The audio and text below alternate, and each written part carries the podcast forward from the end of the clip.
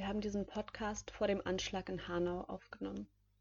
Ich sage das jetzt einmal davor, weil gerade im zweiten Teil immer wieder Statements fallen, die leider dadurch aktueller nicht sein könnten.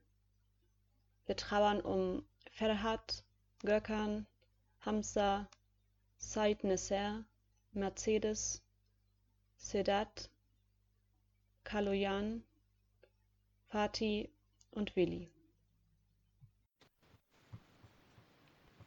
Ist das ein Mensch? Ihr, die ihr gesichert lebet in behaglicher Wohnung. Ihr, die ihr abends beim Heimkehren warme Speisen findet und vertraute Gesichter. Denket, ob dies ein Mann sei, der schuftet im Schlamm, der Frieden nicht kennt, der kämpft um ein halbes Brot, der stirbt auf ein Ja oder Nein.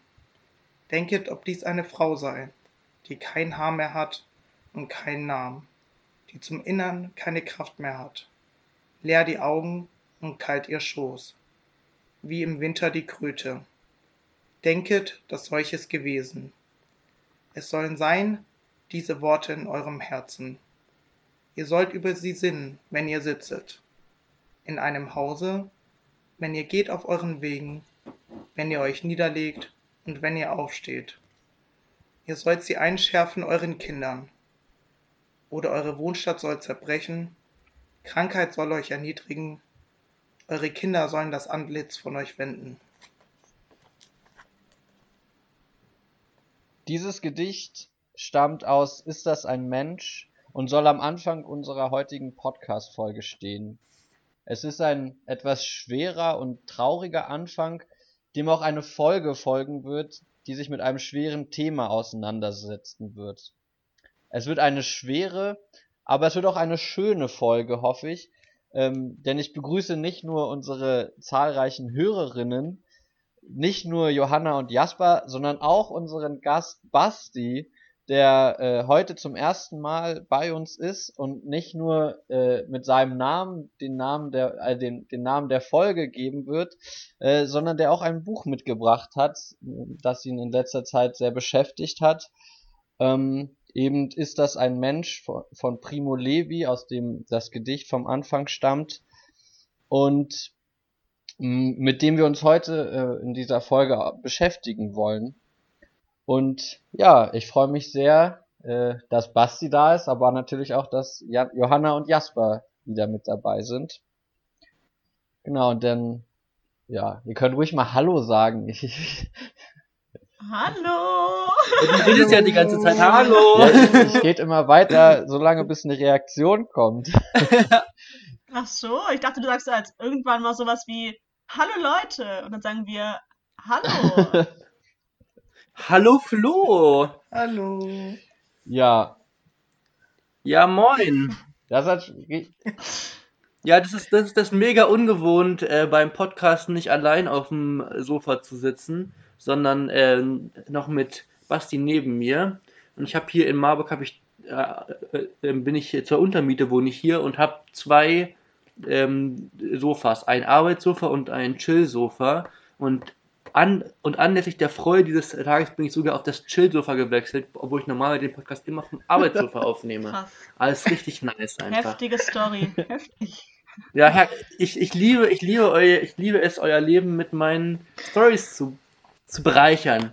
Voll das Commitment auch von dir. Ja. Ja, aber damit hast du es auf jeden Fall schon besser gemacht als ich bei unserer ersten Gästin Mathilda, die auf dem Boden sitzen musst und nicht mal ein Kissen bekommen hast. Dein Gast darf wenigstens auf dem Sofa sitzen. Wir lernen dazu. Ja, sehr nice. Ja, lass mal äh, die Biere öffnen, finde ich. Und mal äh, hier antrinken. Richtiger Impuls zur richtigen Zeit. Genau. Ah, yes. uh, hier, danke, ja. Warten. voll der Druck, das Bier richtig einzuschenken, ja. weil du mich die letzten Male ja immer so angepöbelt hast. Ah, ja. Wir haben jetzt auch schon eine. Ich studiere ja erst, also ich habe jetzt ja nur ein Semester in Marburg studiert, aber wir haben schon ausreichend Geschichte, dass ich hier schon rumgepöbelt habe, wenn das Bier zu sehr schäumte beim Eingießen. Zeigt meinen positiven Charakter. Dein einnehmendes Wesen. mein einnehmendes Wesen. Aber immer so bescheiden Ja, dabei, das bewundere ich so sehr an dir. Immer so bescheiden. Zum Wohl. Prost! Prost! Man kann sogar richtig anstoßen, ist der Hammer. Mhm. Das ist der Vorteil, wenn man Freunde hat. Ne? Ja, lecker. Da kann man nochmal anstoßen, da trinkt man nicht immer alleine. Ja, erzählt doch mal, was habt ihr mitgebracht? Vielleicht fangen wir mal mit Flo an. Ich habe ja gehört, du hast auch ein ganz besonderes Bier heute dabei.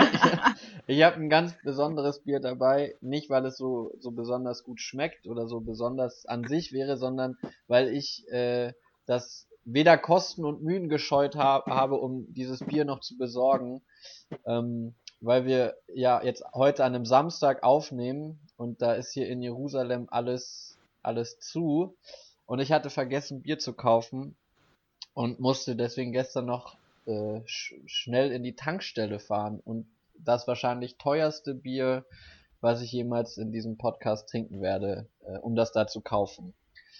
Genau. Und was ist es?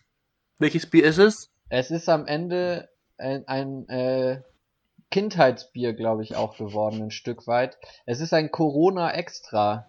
So. Ähm, Das hast du schon. Kindheit deshalb, weil es, weil es ja so sehr süffig und extrem, ja, fast schon fruchtig ist, so eine fruchtige Note hat, also was man wirklich, ist ja fast ein Alkopop. So. Du meinst, kann man Ähm, schon Kindern geben auch. Da, Vertragen da kann man die, ruhig auch schon mal das ist, das ist wirklich ein echt gutes Einstiegsbier. Also Ja, so die nur- Kaugummi-Zigarette unter den Bieren, würde ich sagen. Da, da, da. nee, das ist echt so ein Bier, das kann ich allen äh, Eltern, die uns zuhören, sehr empfehlen und sehr ans Herz legen. wenn, die, wenn die so ein Bier, wenn die sich unsicher sind, so mit welchem Bier kann ich denn gut einsteigen? Oh So, Gott. womit, wenn, ist, so, dann ist Corona extra zusammen mit Desperados. Ist echt, echt ein gutes Bier und es sieht halt nicht so panne aus wie so ein äh, Backscreen Lemon. So, mit so einem Backscreen Lemon stehst du halt in der Ecke irgendwie und das ist irgendwie peinlich. Aber mit so einem Corona, das hat ein gutes Design, gutes, gutes Flaschendesign, nicht so eine gute Schaumkrone, aber es, ja, es hat auch mehr, sieht auch, hat auch eine schöne Bierfarbe. So, also es ist echt ein richtig gutes Einstiegsbier. Für, für junge Also, Leute. Flo, also wir sind ja ein Service-Podcast, aber eigentlich, also ich möchte jetzt eigentlich niemanden dazu bringen, irgendwie noch in, in einem gesetzlich nicht erlaubten Rahmen Alkohol zu konsumieren, in einem Alter, wo man das eigentlich auch nicht machen sollte. Nee, 16 ist ja aber auch noch fast ein Kind. Ja. Fast kind, ja, oder? wollte ich Also- gerade. Mit 16 kann man das, glaube ich, trinken. Aber wenn jemand trotzdem kein Bier trinken möchte, wäre das natürlich auch in Ordnung. Ja, ich, Ja. Ähm, man hat es vielleicht gehört äh, am Anfang. Ich habe heute auch mal ähm, ausnahmsweise kein Glas dabei, weil ich heute ein ähm, Flens dabei habe. Und es hat so richtig schön geploppt am Anfang. Das macht mich immer sehr, sehr glücklich. Schon allein deshalb mag ich das Bier einfach, wegen, wegen dieser, diesem Ploppverschluss. Und ähm, auch sonst finde ich, also Flens ist ja doch schon, also relativ herb, aber in einem guten, also es ist nicht so bitter. Ich finde, es gibt so auch so Bier, was dann so krass bitter ist und irgendwie auch so im Nachgeschmack nicht mehr so schön. Und das finde ich bei Flens nicht so. Ich finde, das ist ein Bier, das kann man gut trinken und einfach, ich, ja, ich finde diese Flasche, das ist einfach stilvoll, so kann man nichts falsch machen. Deswegen würde ich dem auch eine große äh, Sexiness zugestehen. Okay, was, Bier. aber kannst du nochmal ein bisschen beschreiben, wie sieht so eine Szene aus, wo das Flens in all seiner Sexiness zur Geltung kommt? Ähm, ja, na, auf jeden Fall irgendwo an der See, oder? Also, so ein, am Ostseestrand. Ostseestrand, untergehende Sonne. Eigentlich Oh, oberkörperfrei. Jasper mit der, mit der Stimme heute, das ist richtig gut. So eine richtige. Bierwerbungsstimme. Plopp.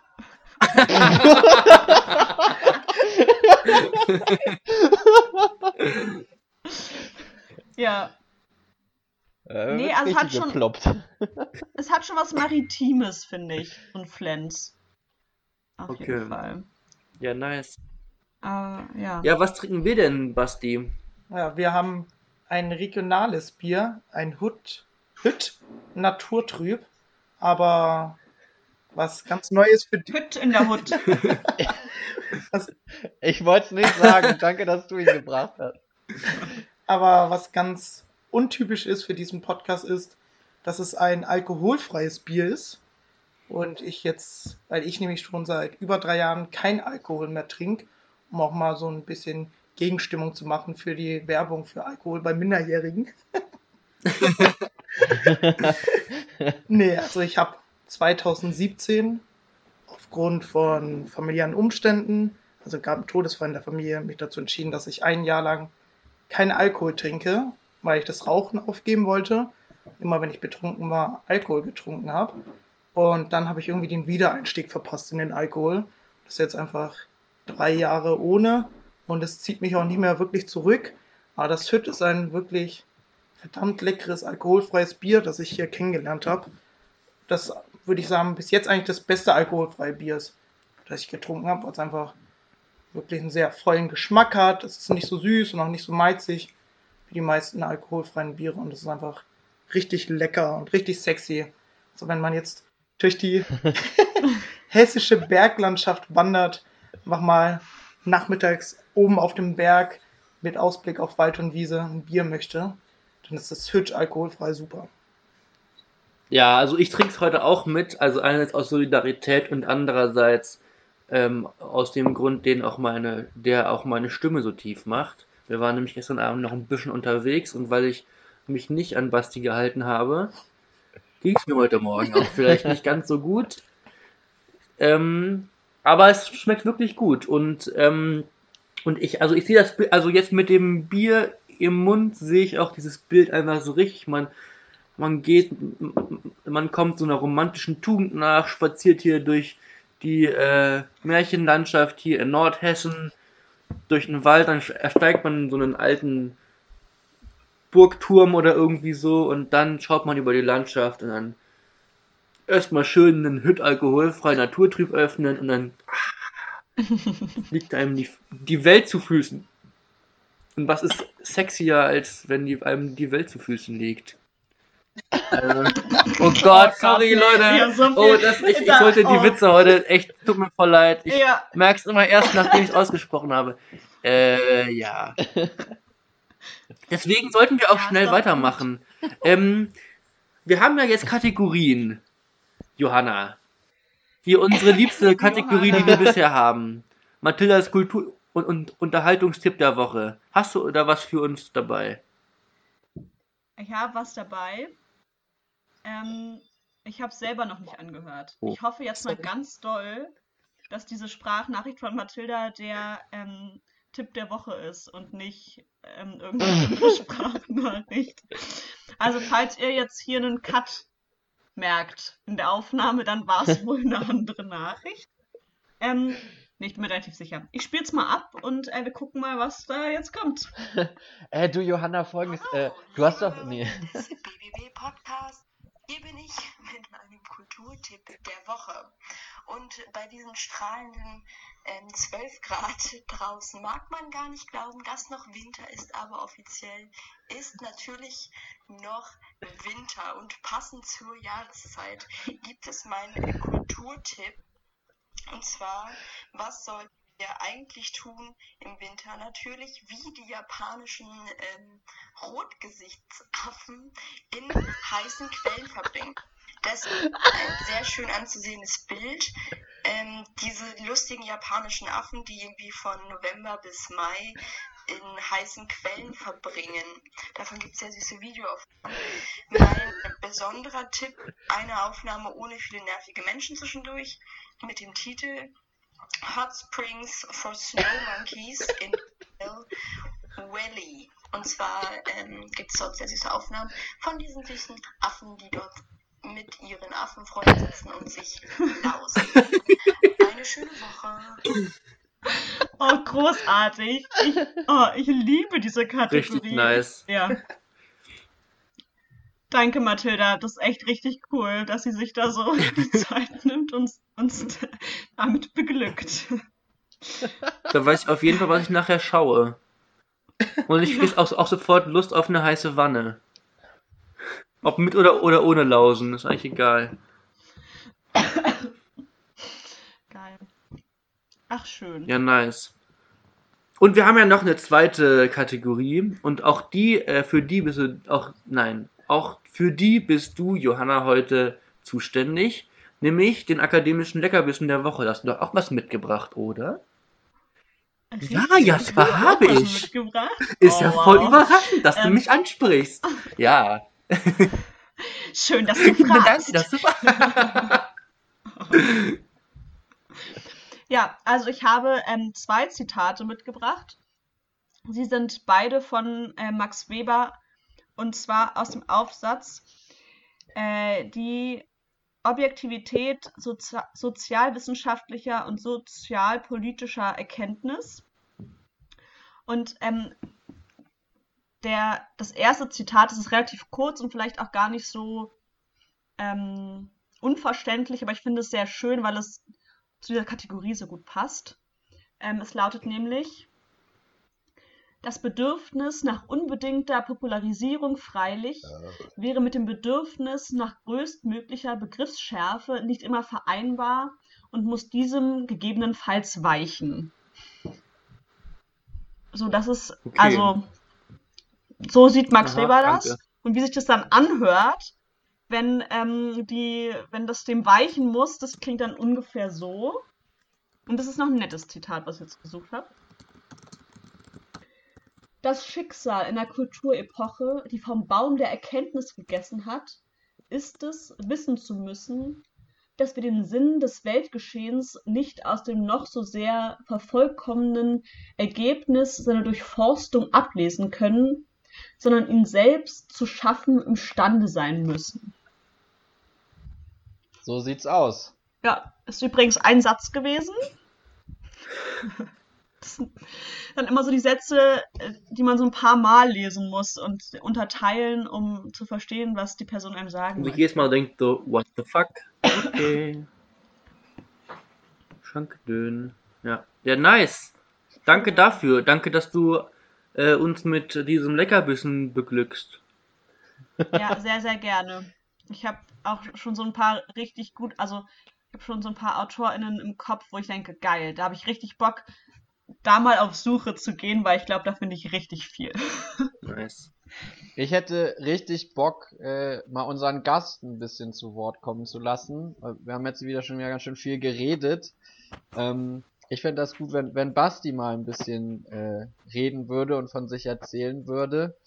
Ähm, ja, sa sag doch mal kurz irgendwie drei Worte zu dir, dass äh, unsere Hörerin, Hörenden äh, sich ein kleines Bild machen können. Ja, okay. Also, mein Name ist ausgesprochen Sebastian. Ich studiere hier in Marburg Theologie seit drei Semestern, wo ich Jasper auch kennengelernt habe. Also beziehungsweise ich studiere im achten Semester Theologie. Ich war davor noch an einer kleinen kirchlichen Hochschule in Bayern. Und seitdem ich in Marburg bin, studiere ich parallel zum Theologiestudium noch Philosophie auf Bachelor. Nice. Cool. ziemlich gut. Ähm, und äh, wann hörst du denn immer unseren Podcast? Also, äh, Immer beim Abwaschen. es ist mein, also ich bin tatsächlich über diesen Podcast so ein bisschen ins Podcast hören reingekommen okay. Ich dachte zum Jetzt- Abwaschen. und habe jetzt mittlerweile mehrere Podcasts, die ich so anhöre und mein typischer ich muss Geschirr abwaschen Podcast ist BBB. Aber das ist auch gar nicht so negativ. Ich finde es eigentlich ganz positiv, weil ich das Gefühl habe, das ist einfach was, was man nebenbei hören Ja. kann, ohne dass man da jetzt immer jede Zeile Mhm. unbedingt verstanden haben muss. Und es ist einfach eigentlich ganz cool, dass man das auch so machen kann und dann trotzdem immer noch was mitnehmen kann und sich auch unterhalten fühlt. Mhm. Oh, richtig schön, das zu Ja, hören. da, äh, also wir haben dich quasi zum, zum Podcast-Hörer gemacht. Zumindest mit herangeführt. Doch, Ja. kann man schon sagen. Ja. Und du, wenn ich das richtig verstanden habe, bist du, hörst du auch ab seit der ersten Folge, oder? Ja, ja, genau. Also, wir waren mal zu dritt in der Mensa hier essen mit Jasper und noch einer Freundin. Und Jasper hat dann ganz verschämt angedeutet, dass er diesen Podcast geplant hat. Ja. Und dann war es ihm irgendwie unangenehm, das zu bewerben, aber gleichzeitig wollte er dann noch Feedback bekommen. Und Ja. hat dann einfach mal den Link rumgeschickt, als dieser Podcast zum ersten Mal aufgenommen wurde. Und ich fand es irgendwie ganz cool, dass so eine Saufidee, die bestimmt schon ganz viele Menschen hatten, auch mal tatsächlich umgesetzt wurde. Und habe dann aber auch gemerkt, dass da so ein paar Sachen noch so ein bisschen dran gearbeitet werden können. Zum Beispiel, dass man euch gar nicht kennengelernt hat. Und das hat mich dann aber noch mehr gefreut, als das in der zweiten Folge nachgeholt wurde. Und dann bin ich einfach dran geblieben. Ja. Auch wenn ich die neueste Folge noch nicht gehört habe, wegen Prüfungsstress. Ja, okay, das, das ist zu entschuldigen. äh, Ist ja nicht schlimm. ist, ist doch nicht schlimm. Ist Ja, dann bin ich. gar kein Verzeihen Problem. dir, ist kein Problem. Ah, voll schön zu hören. Aber jetzt, wo, wo du quasi hier, hier live dabei bist, wie, wie geht's dir? Wie findest du es? Jetzt, wo du siehst, wie professionell das hier alles aufgezogen ist. Ich muss tatsächlich sagen, dass es mehr Arbeitsaufwand war, als ich gedacht hätte. Weil man dann einfach merkt, so scheiße, das hören sich ja wirklich Leute an. Und dann die soziale Angst einen doch treibt, sich da hinzusetzen und das so ein bisschen vorzubereiten und sich Notizen zu machen, damit es keine komplette Blamage wird. Also es ist Ja. tatsächlich dann doch mehr Aufwand, als ich gedacht hätte. Aber ist auch ganz witzig. Aber, aber du fühlst dich wohl bei uns, oder? Doch, ich habe das Gefühl, ihr seid alle nett. ja, das ist gut. Ah, äh, hast du dich denn uns so ein bisschen vorgestellt? Oder also was hast du denn so für ein Bild im Kopf, als du unsere, ja immer nur unsere Stimmen gehört hast und jetzt siehst du ja auch unsere Gesichter. Naja, ich habe mich spoilern lassen von Jasper und habe mir schon mal vorab Bilder zeigen lassen, bevor es zu dieser Podcast-Aufnahme kam, damit ich Ja. da einfach das direkt besser einschätzen kann. Aber Okay. du musst auch sagen, dass du die Bilder, hättest du das da erwartet, dass die Personen, die du nicht kennst, also Flo und Johanna, so aussahen? Ah, Ich kann nicht sagen, wieso, aber bei Flo war ich überrascht. Ach, der. Schönheit oder? oder? Nee, ich, ich weiß auch nicht. Ich, vielleicht, nee. Daran lag's nicht. die haben mir ja schon davor gedacht, dass er so schön ist. Nein, ich glaube, Nein. Scherz. Das stimmt nicht. Nein, ich glaube, es war eher das Alter. Also so in meinem Kopf klang Flo einfach nochmal deutlich älter und wieso auch immer mit Bart. Und es war dann die Überraschung, dass es das nicht war. Ja, das ist, weil ich so viele reife Lustig. Gedanken habe. Danke, danke. Das kann ich ganz gut hören. Das kann ich ganz gut hören. Es ist ja noch nicht so lange her, dass ich, dass ich beim äh, Raketenkaufen meinen Ausweis zeigen musste. Also von daher. Wir reden hier nicht von Bier oder Alkohol, sondern von Raketen. ja. Ja, schön. Ja, aber das Gute ist ja, alle Leute, die uns auch mal äh, sehen wollen, können das auf unserem Instagram-Kanal ja auch inzwischen tun. Das können HörerInnen der ersten Folge, für die war das natürlich noch ein großes Geheimnis. Ähm, inzwischen haben wir unsere Gesichter ja öffentlich zur Schau gestellt. Richtiger Punkt, Schwester. Wie, wie, wie heißt Bruder. denn, muss, muss, man, muss man da jetzt noch den Namen sagen, damit die Leute das dem folgen können? Ah, ja. BBB-Podcast 1. Nee, nee. Nee, Nicht? nee, ganz falsch, nur ganz falsch. Vergesst es wieder. Also BBB und nach jedem B einen Punkt und dann einfach Podcast hinten dran ohne Bindestrich. Aber irgendwas mit 1, oder nicht? Nein. Nee, Hä? wir haben es umbenannt. Na gut. Wie, wie genervt, wie genervt, Jasper. Nein! Ja, okay. Gut, dann, dann haben wir das jetzt auch geklärt. Folgt uns alle auf jeden Fall. Und da Das könnt ihr auch, äh, da könnt ihr auch Feedback geben, wenn ihr Bock habt. Genau, ihr könnt mit uns kommunizieren über Kommentare und äh, persönliche Nachrichten. Aber nur, sehen, wie das Podcast-Business so, so läuft. ja, aber nur Lob. Wir sind, wir sind nicht, also ich bin nicht kritikfähig.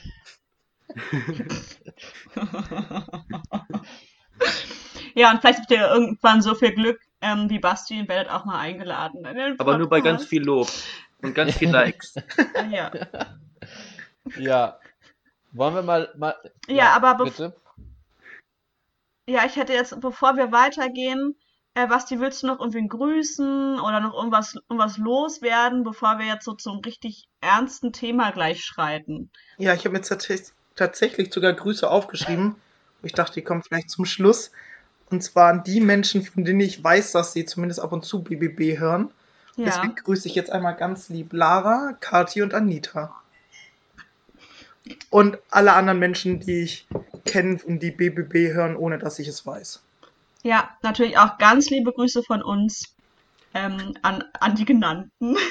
Ja, aber wäre ja mega cool, also wirklich mal zu hören ähm, oder, oder äh, zu wissen, wer das eigentlich alles so hört. Also, wenn ihr Sebastian kennt und jetzt das gerade hört, sagt ihm oder einer Person von uns anderen dreien doch mal Bescheid, dass ihr es gehört habt. Es wäre doch voll cool zu wissen, wer das Ja. ist.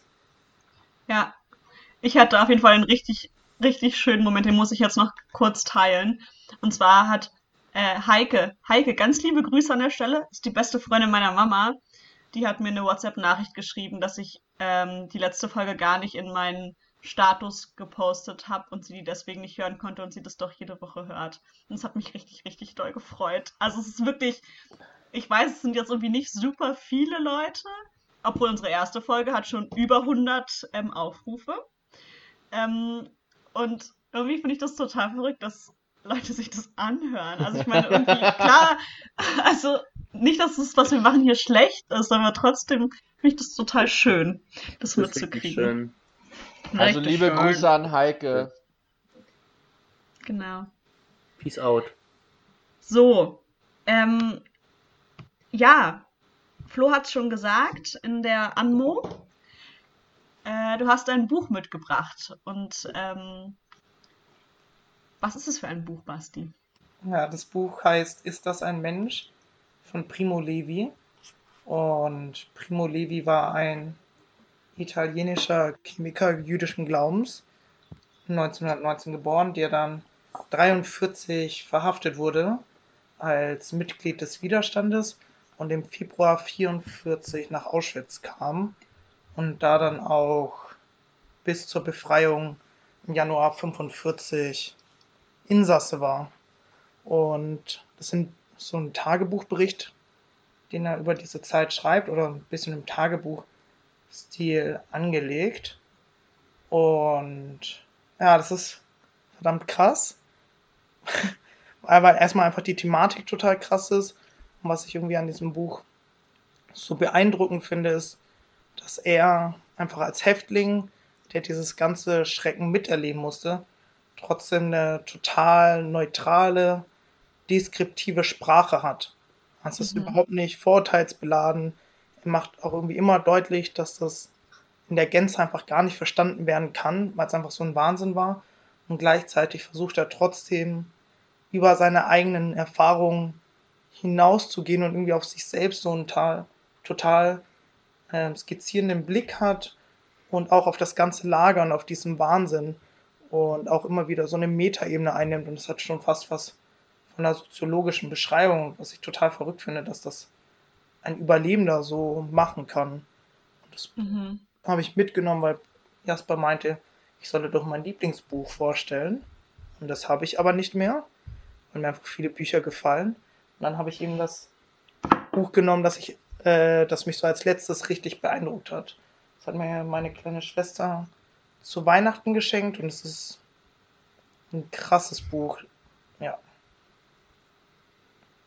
Ja, ja, es klingt auf jeden Fall, also ich habe es nicht gelesen, ähm, aber es klingt auf jeden Fall richtig spannend und richtig krass.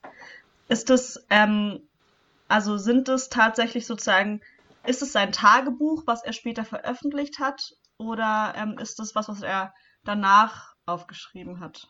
Also zum Großteil danach. Er hat allerdings im Laufe seiner Lagerzeit dann eine Stelle im Chemielabor bekommen, wo er sich schon erste Notizen Mhm. machen konnte auf, äh, Bleistift, äh, auf Papier mit Bleistift. Mhm. Und das Buch selbst ist aber im Nachhinein geschrieben allerdings. hat er ziemlich unmittelbar angefangen, also wenige Wochen nach der Befreiung hat er sich da schon rangesetzt. Mhm. Kannst du noch was zu, zu dem Stil sagen? Weil, also, den Anfang, den wir heute gehört haben, dieses Gedicht, das, das stammt ja auch aus diesem Buch. Ähm, ja, das ist. Sorry. Ja, nee, kannst schon mhm. sagen. Nee, das ist einfach eine Einleitung, aber grundsätzlich ist es überhaupt nicht in diesem Tagebuchstil, äh, in diesem lyrischen Stil, sondern es ist mhm. wirklich mehr so ein Tagebuchstil, als er beleuchtet einfach unterschiedliche Aspekte des Lagers und versucht das aber chronologisch anhand seiner Lagerzeit zu machen und geht dann zum Beispiel eben auf den Aspekt Arbeit ein mhm.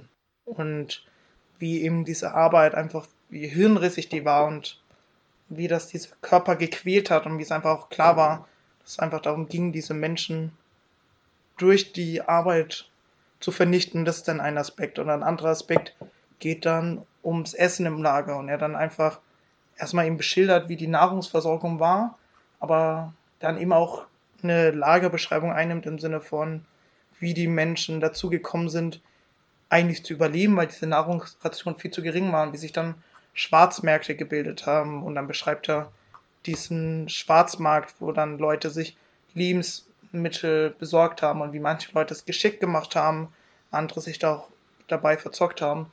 Und so beschreibt er immer wieder einzelne Lageraspekte und einzelne Aspekte seines Lebens im Lager und versucht das dann in einem gewissen chronologischen Rahmen zu seiner Zeit in Auschwitz zusammenzufassen. Hast du eine Stelle, die dich irgendwie besonders beeindruckt hat oder wo du, die du vielleicht mal mit uns teilen möchtest? Äh, ja, und zwar ist das eine Stelle, also die letzte Zeit in Auschwitz, als dann schon die Todesmärsche losging, da ist er eben nicht mitgegangen, weil er im Krankenlager war. Und da beschreibt er dann tatsächlich Tag für Tag.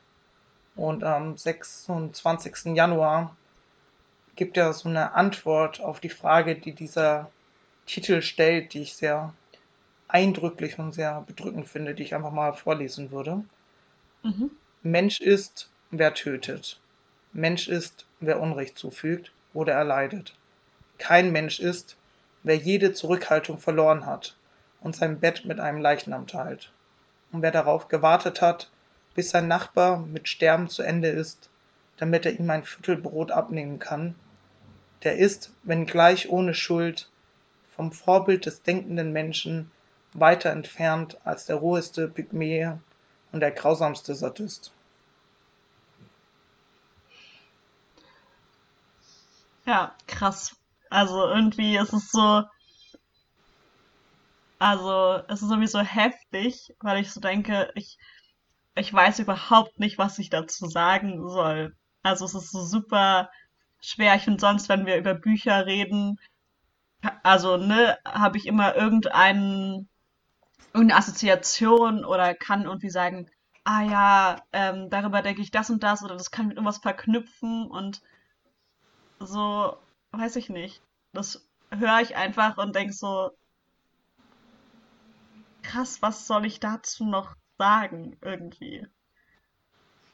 Also ich hätte tatsächlich sowas wie eine, wie eine Verständnisfrage, ob ich, also hm. ob ich dieses Zitat einfach richtig, richtig verstehe. Also ähm, spricht er den, den Menschen, den, den Häftlingen, spricht er ihnen das Menschsein ab.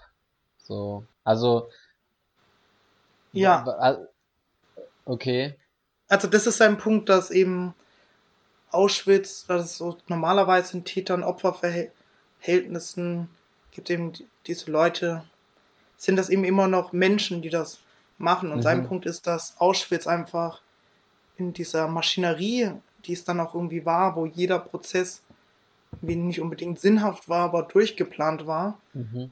dass dieses ganze Lager einfach daraus ausgerichtet war, Menschen zu vernichten und dass Leute, die da eben gelebt haben, die waren in dem Sinne keine Menschen mehr, dass einfach so gesellschaftliche Vorstellungen, was eben ein Mensch ausmacht, dass das so mit Füßen getreten wurde und so missachtet wurde dass jegliche Würde vernichtet wurde, dass der Mann auch einfach in den, und das finde ich auch so krass, dass er eben auch beschreibt, wie sich dann im Kapus im Lager verhalten haben und dann immer deutlich macht, dass diesen Menschen auch einfach überhaupt kein Vorwurf zu machen ist, dass sich das niemand anmaßen darf, dass es auch egal ist, was das vielleicht für Menschen außerhalb des Lagers waren, weil innerhalb von Auschwitz einfach eine ganz eigene Logik des Überlebens Mhm. war und das, was wir gesellschaftlich sagen würde, was ein Mensch ausmacht, wurde diesen Menschen genommen.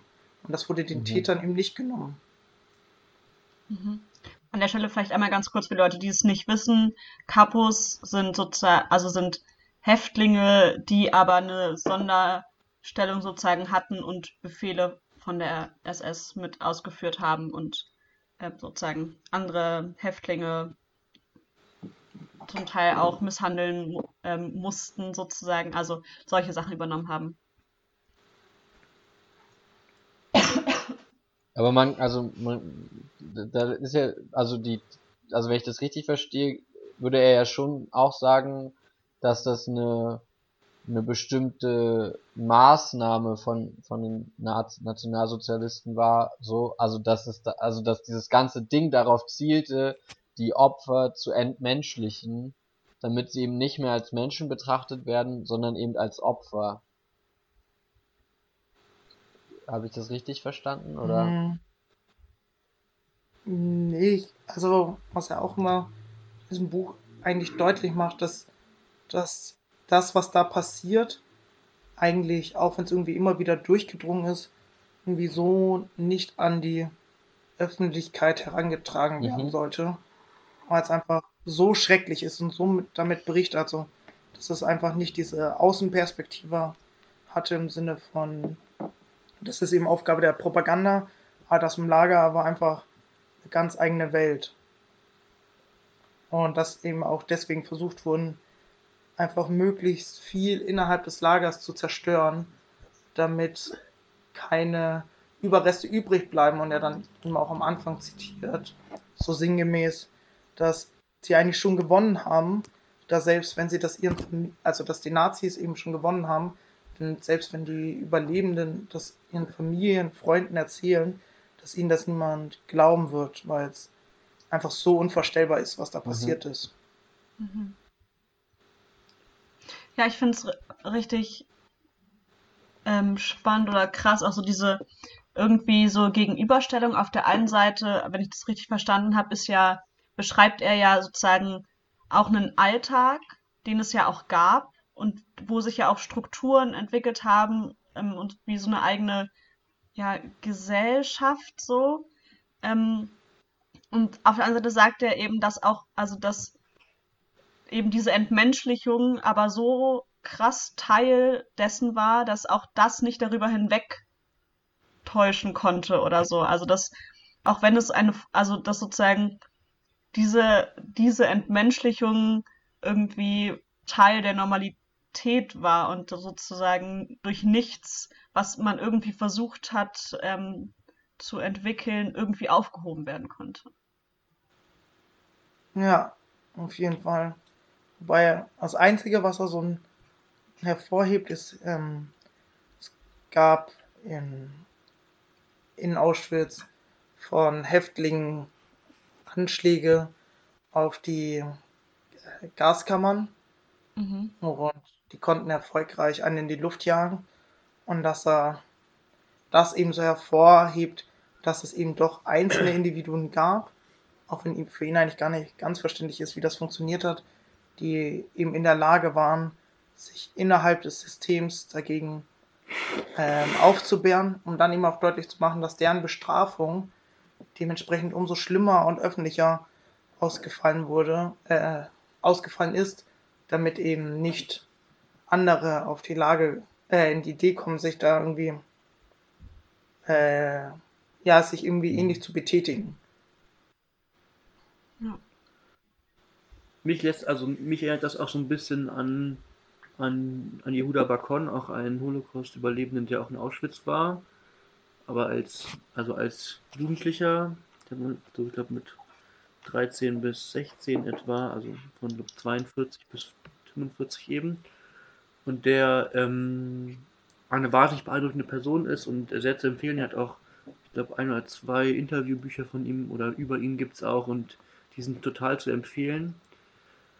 Ähm, und, und, und, und der ähm, hat, also, also erzählt immer, dass, dass er nach der Befreiung erstmal wieder den Humanismus erneut lernen musste, sozusagen. Also er musste, er musste nochmal, also eben als Jugendlicher auch danach nochmal lernen, was, was es eben ist, Mensch zu sein und ein menschliches Leben wieder als wertvoll zu betrachten, weil er meinte, oder, oder er meint, dass, dass wir das in, in Auschwitz so ein Leben, so, so nichts, ja nichts war.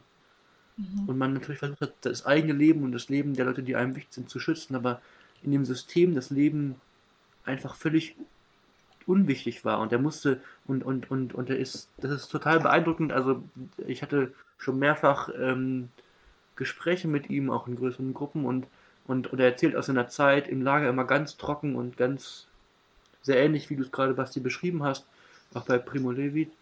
Ähm, aber wenn er von seinen Erziehern und Pädagogen spricht die die sich seiner angenommen haben nach 45 als seine ganze Familie tot war dann kriegt er jedes Mal Tränen in, den, in, in die Augen. Das sind auch nochmal die ganz krassen Momente in diesen Gesprächen, wo er eben so einen, ja, so eine krasse Menschenliebe, die er halt auch halt ausstrahlt als Mensch, jetzt auch noch ähm, irgendwie so ja, deutlich macht. Und, und der, und der eben auch ja, eben sagt, so, das Menschenleben war nichts wert irgendwie. Und, und der aber eben auch betont, dass er selbst nur überlebt hat, auch als Jugendlicher, weil er mit anderen so eine Gruppe von Jugendlichen waren, die so, die mussten so Aufgaben im Lager übernehmen. Und, und die waren deswegen ein bisschen bevorzugt, weil sie besseres Essen bekamen. Aber sie haben auch geteilt. Und sie haben sich, sich eben gegenseitig unterstützt. Und er, und er meint immer, ja, wir waren gar nicht so besonders stark, weil wir, also wir waren Jugendliche, deswegen hatten wir schon auch körperlich mehr Kraft als zum Beispiel ältere Menschen. Aber, aber dass er trotzdem, ja eigentlich trotzdem ja nicht so eigentlich nicht so stark waren, so, aber weil sie eine Gruppe von mehreren Jugendlichen, eben so Jungs waren, die eben alle etwa gleich alt waren und, ähm, und sich eben gegenseitig unterstützt haben, dass sie deswegen überhaupt überleben konnten. Und durch diese, und das ist ja sozusagen dieses, ja, also ja, durch eben dieses Nicht-Mitgehen in diesem System der Entmenschlichung überhaupt eine Überlebensmöglichkeit bestand. Mhm. Ja. Also ein, ja, Nee, sorry, ich wollte nur zustimmen, dass es, äh, das ist zustimmen, aber einfach sein, dass bei Primo Levi eben einfach eine ganz ähnliche Beschreibungsart ist. Ja. Dass er immer auch darauf eingeht, dass er eben einen Freund hatte aus Italien und dass die sich eben auch immer wieder gegenseitig unterstützt haben. Und dass wirklich ganz wenige Individuen waren, die mit Geschick gepackt haben, da durchzukommen. Ja. Und also und das sagt er eben, also das sagt Judah Bacconi eben halt auch. Also er war, er hat dann, also er hat da auch, auch ziemlich lange überlebt, also irgendwie ich glaube sogar zweieinhalb Jahre, was eigentlich eine unwahrscheinlich lange Zeit für Auschwitz ja. ist. Und, und da sagt er, und er sagt, ja, er hat, die haben nicht überlebt, weil sie besonders klug waren oder besonders stark oder besonders weiß es ich was, sondern eben, weil sie zusammengehalten haben und mit Glück. Mhm. Ja. Und, und Judah Bakone ist auch ein, äh, ist, ist ein Künstler, ein Maler und ähm, hat auch wirklich ganz beeindruckende Bilder, sowohl ähm, in den ersten Jahren nach der Befreiung ganz viel über, über Auschwitz und so und ähm, dann aber später auch ganz ja, lebensfrohe ja, Bilder, die, die so seine Menschenliebe zeigen. Ich, ich kann es gar nicht beschreiben, also wenn man ihn trifft, dann, dann erlebt man einen unglaublichen Menschenfreund. Das ist total der Hammer. Also das, ich habe, glaube ich, noch nie in meinem Leben einen Menschen getroffen, der so so warmherzig und so offen ist und der einen, ja, der einfach so, so, so erstmal allen Menschen mit Liebe begegnet. Ja, krass. Hm.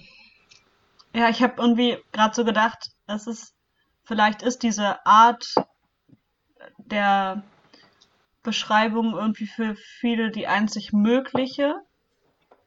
Also so weil es so unfassbar ist und weil es so wenig eben auch in Worte zu fassen ist, ähm, dass dann so ein, ja, so was Rationales, Beschreibendes vielleicht irgendwie noch am ehesten irgendeine Ebene trifft, als der Versuch, es irgendwie im Ganzen zu fassen. So. Und ich könnte mir auch vorstellen, dass auch für uns als Lesende die einzige Möglichkeit ist, es wirklich Mhm. überhaupt annehmen zu können. Also ich denke gerade, also Yehuda Bakon hat ähm, also eben, also er erzählt auch, dass er in den ersten Jahren eben auch ganz viele schreckliche Sachen gemalt hat. Und dass irgendwann, ich glaube, ein Onkel von ihm lebte noch und der hat mal irgendwann Bilder gesehen und meinte, dass das ist zu schrecklich, das kannst du nicht malen, das erträgt niemand. Das ist natürlich hart so, aber, aber, aber dann hat er dann eben angefangen, sagen, die Sachen nicht mehr so krass darzustellen, aber eben, eben halt auch, also er hat halt gesehen, wie sein Vater in die Gaskammern ist. Er hat die Gaskammern von innen gesehen, als einer der ganz wenigen, die überlebt haben und Häftlinge waren. Also und so weiter und so fort. Und, und er hat dann eben auch ganz schreckliche Sachen gemalt, weil das eben in ihm Mhm. drin war natürlich. Und da hat das halt dann eben irgendwann verehrt und, und hat, glaube ich, dann auch die Bilder, die, also hat, und zeigt manche Bilder auch, glaube ich, nicht. Oder hat sie wieder dann vernichtet oder irgendwie so, glaube ich.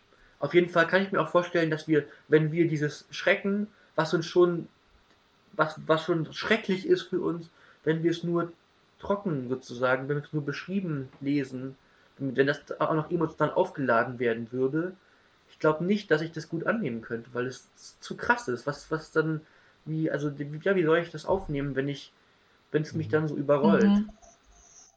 Ja, und gleichzeitig. Okay, dann ja. eher die, die, die, die, die, die Tendenz dann zuzumachen und sagen, okay, ja, keine Ahnung, lass nicht an mich ran. Mhm. Ja, ich denke, ich muss gerade ähm, dran denken, dass wir äh, in einem Uniseminar hatten wir gerade, ähm, haben wir über so Dark Tourism gesprochen, eben so Tourismus, der irgendwie an schreckliche Plätze geht und so. Und da ähm, ging es auch um Auschwitz und ähm, überhaupt um die Frage, ähm, eben wie bringt man Menschen sowas überhaupt nah oder wie führt man Menschen irgendwie an dieses, an dieses Thema, an dieses ja, Schrecken so her heran und da ging es dann auch zum Beispiel um, um Fernsehserien und sowas und ähm, ich glaube, dass irgendwie das Problem immer ist, dass man immer sagen könnte, das ist alles eigentlich noch zu einfach und es ist immer, es fehlt immer irgendwas. Und ich glaube auch so, das Problem ist, wahrscheinlich geht es einfach auch nicht anders. Also wahrscheinlich müssen wir über verschiedene Wege und verschiedene Zugänge eben, wie du sagst, Jasper, dann gibt es irgendwie Kunst. Kunst berührt nochmal eine ganz andere Ebene als so so ein Bericht. Und wahrscheinlich ist es irgendwie, müssen es so verschiedene Puzzleteile sein, damit man einen Hauch, den, den Hauch einer Ahnung bekommen kann, was das eigentlich war. Und selbst dann ist es irgendwie wahrscheinlich irgendwie, ja, immer noch nicht zu greifen und immer noch nicht im Ganzen erzählt. Ja, aber kann wahrscheinlich auch gar nicht. Also ich glaube einfach, dass es so unbegreiflich ist, dass einfach so eine industrielle Vernichtung von Menschen möglich war. Das, ich auch, dass man diese multimediale Zugangsebene braucht. Und am allerbesten das persönliche Gespräch ist. Und es heutzutage kaum noch möglich ist, da die meisten einfach tot sind. Dass man auch sich immer davor bewahren muss, irgendwann das Gefühl zu haben, ich habe es verstanden. Mhm. Oder ich weiß jetzt, was da passiert ist. Weil es hört man irgendwie ganz oft in Umfragen, dass Leute immer das Gefühl haben, sie wissen super gut Bescheid. Ja. Und das kann man einfach nicht. Mhm. Ich fände es ganz äh, spannend, nochmal auf den Anfang, äh, auf dieses Anfangszitat äh, zu schauen, was du, am, was du vorgelesen hast am Anfang der Folge. Ähm, dass, wenn ich das, äh, wieso, also ich habe das zumindest auch gehört als ein ja, Aufruf äh, an, an, an uns quasi, also an die Nach, Nachkommen, so ähm, des Nichtvergessens. So, ja, ist, habt ihr das auch gehört bei dem Gedicht oder? Ja, total. Das finde ich auch, weil das ja so stark macht am Ende, dass sogar irgendwie die Kinder das Antlitz abwenden sollen von den Eltern, wenn sie es nicht darüber berichten. Es gibt auch als Vorwort ein kleiner Auszug, den Primo Levi, äh, er hat eben einen Brief geschrieben an den deutschen Übersetzer des Buches, eben auch einfach nochmal drin deutlich macht, dass er auf gar keinen Fall irgendwie die Deutschen hasst. Also er schreibt auch einfach, dass es ihm viel zuwider ist, ein, irgendwie kollektiv Menschen zu verurteilen, nur aufgrund ihrer Zugehörigkeit. Ähm, dass er aber trotzdem einfach eine gewisse Sorge hat, dass eben Erinnerung nicht so stattfindet, wie es stattfinden sollte. Mhm. Mhm. Ja. Wa- Was denkt ihr, was, was kann eine an, angemessene Form sein, sich, sich diesen äh, ja, Dingen zu, zu erinnern? So? Also ist ja im Moment, glaube ich, eine sehr breite gesellschaftliche Debatte, so die da sehr, so von der AfD irgendwie forciert wird, irgendwie die diese Erinnerungskultur irgendwie anprangert. So, ähm, ja, wie, wie, wie, wie seht ihr das?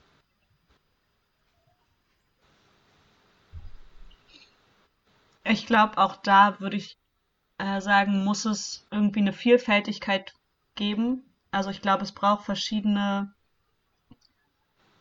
also so, ich finde es gut, dass es so ganz konkrete Daten gibt, wie zum Beispiel eben den Befreiungstag von Auschwitz, wo klar ist, das ist irgendwie dann groß und es ist auch in den Medien.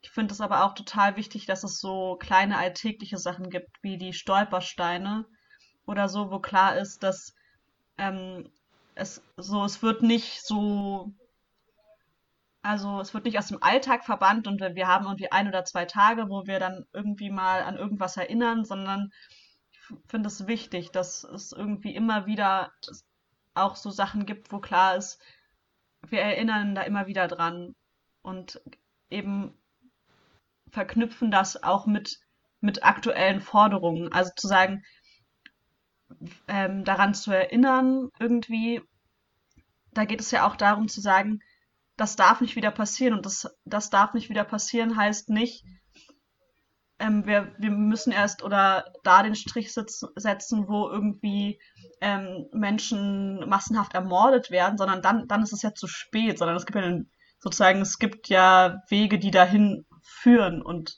also wisst ihr, was Mhm. ich meine? So, also finde das, was die AfD oder so, was, was da immer wieder, oder wo auch Leute dann sagen, irgendwie gelangweilt sind oder so, sage ich jetzt mal.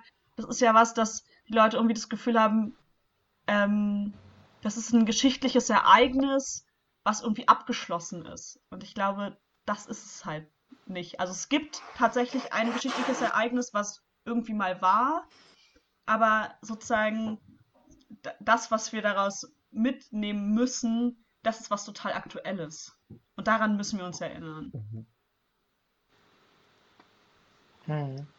Ich glaube, es braucht, also für mich braucht es natürlich auch mehrere Ebenen in, im, im Umgang. Ich glaube, mir ist auch wichtig, dass es eben Momente des Erinnerns gibt oder so, die eben auch nicht instrumentalisiert werden. Mhm. Ähm, also, also die, die eben, ja, wo, wo, wo es, ja, wo man sich erstmal diesen, diesem geschichtlichen Ereignis und den Dingen, die passiert sind oder die wir davon wissen, erstmal überhaupt stellt und ohne, ohne gleich an Betroffenheit zu appellieren oder ohne gleich sozusagen an weitere Dinge zu appellieren, sondern erstmal sich dem wirklich zu stellen, weil ich finde, das, das ist schon ein riesiger Schritt und ähm, ja, und, und, und, und auch eben, wie ich, wie ich finde, so, ohne dass eben gleich bestimmte Emotionen gefordert werden, sozusagen in, in der Kuratierung oder in dem, also in dem, in dem, wie der, wie, wie die Veranstaltung zum Beispiel irgendwie geplant ist. So, weil die Emotionen kommen im Anfall schon ganz von alleine und ich finde eben so Gespräche mit Yehuda Bakon ein gutes Beispiel, dass es meistens in dem Moment richtig emotional wird, wenn er eben eigentlich von, von dem Weg zurück sozusagen berichtet.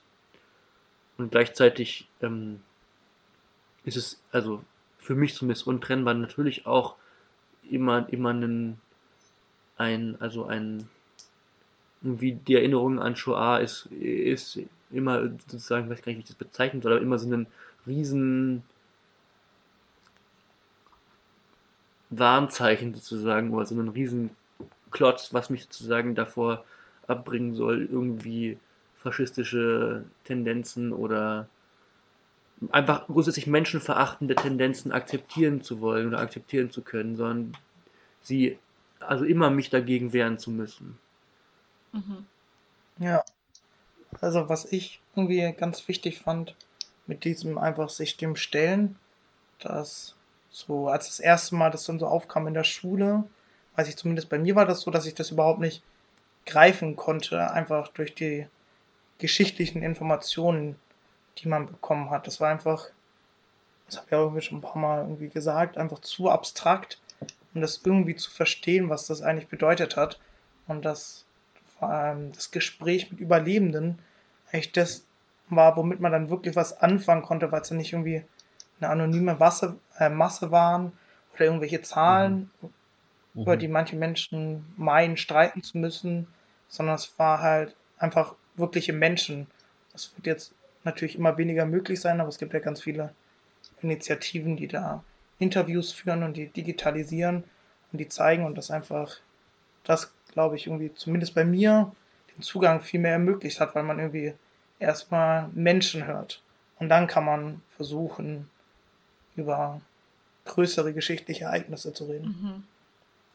Da hatte ich auch ein ähm, Erlebnis. Ich war bei einer im letzten Jahr bei der Sommeruni in Ravensbrück, ähm, wo so auch verschiedene Leute aus verschiedenen ähm, KZ-Gedenkstätten hingekommen sind und wir haben da auch eine Führung gemacht durch ähm, das Museum. Die haben ähm, relativ große Sammlungen, so auch von Alltagsgegenständen und so und viele Sachen, wo sie tatsächlich auch die BesitzerInnen ähm, dazu irgendwie ausfindig machen konnten und zum Teil eben auch Kontakt hatten mit den Leuten, die dann teilweise nochmal ähm, die Gedenkstätte besucht haben und so.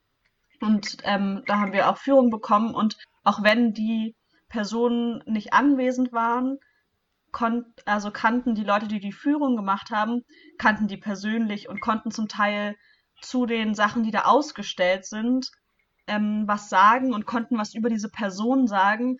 Und das fand ich auch super eindrücklich, weil auch wenn diese Person nicht anwesend war in dem Moment in dem Raum, ähm, hat es das so greifbar gemacht. Und ich glaube, das ist auch so eine ähm, Hoffnung, die ich auch habe, dass sozusagen auch dieses, ähm, auch wenn die Menschen irgendwie nach und nach alle zu alt sind und irgendwie ähm, sterben, dass äh, die ihre Geschichten, ihre Geschichten irgendwie Leuten mitgeben, die die weitergeben können auch. Und, und ich finde eben, genau solche Sachen sind halt total wichtig, um, um sozusagen einen Gegen, also ich will so einen Gegen, einen Gegenpol bilden zu dieser Entmenschlichung dieses mhm. Systems mhm. oder Holocausten und das und, und, und mit persönlichen Berichten und so finde ich, also dass man eben, also gibt man, also man, man gibt keine Menschlichkeit zurück, das Blödsinn, aber, aber sozusagen man, man lässt die Menschen wieder vorkommen in einer Masse, die die, die Nazis hergestellt ja. haben. So. Ja, da, ja. Und das, und das finde ich das eben auch dann besonders berührend und irgendwie auch wichtig und ja. Ja, zum Beispiel auch richtig ähm, krass. Also Auschwitz hat ja ganz äh, viele so äh, Massenobjekte. Also die haben zum Teil von Sachen, also die haben über 2000 Zahnbürsten.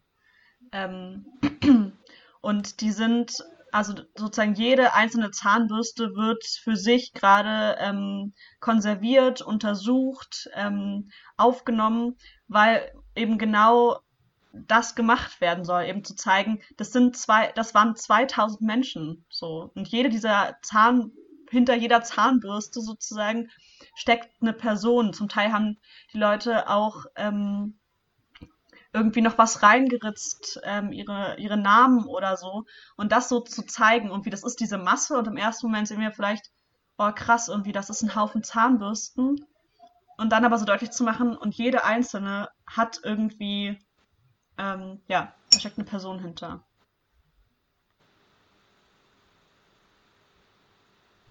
Ja, vielleicht ist äh, diese, dieses Projekt irgendwie und, und dieser Ausblick auf, auf die Möglichkeit der, der Erinnerung irgendwie ein ganz guter Moment, um irgendwie so einen gestrichelten Strich irgendwie unter dieses unter diesen äh, Podcast oder unter dieses Gespräch zu setzen, weil also es ist vollkommen klar, glaube ich, dass wir noch sehr viel mehr irgendwie erzählen könnten.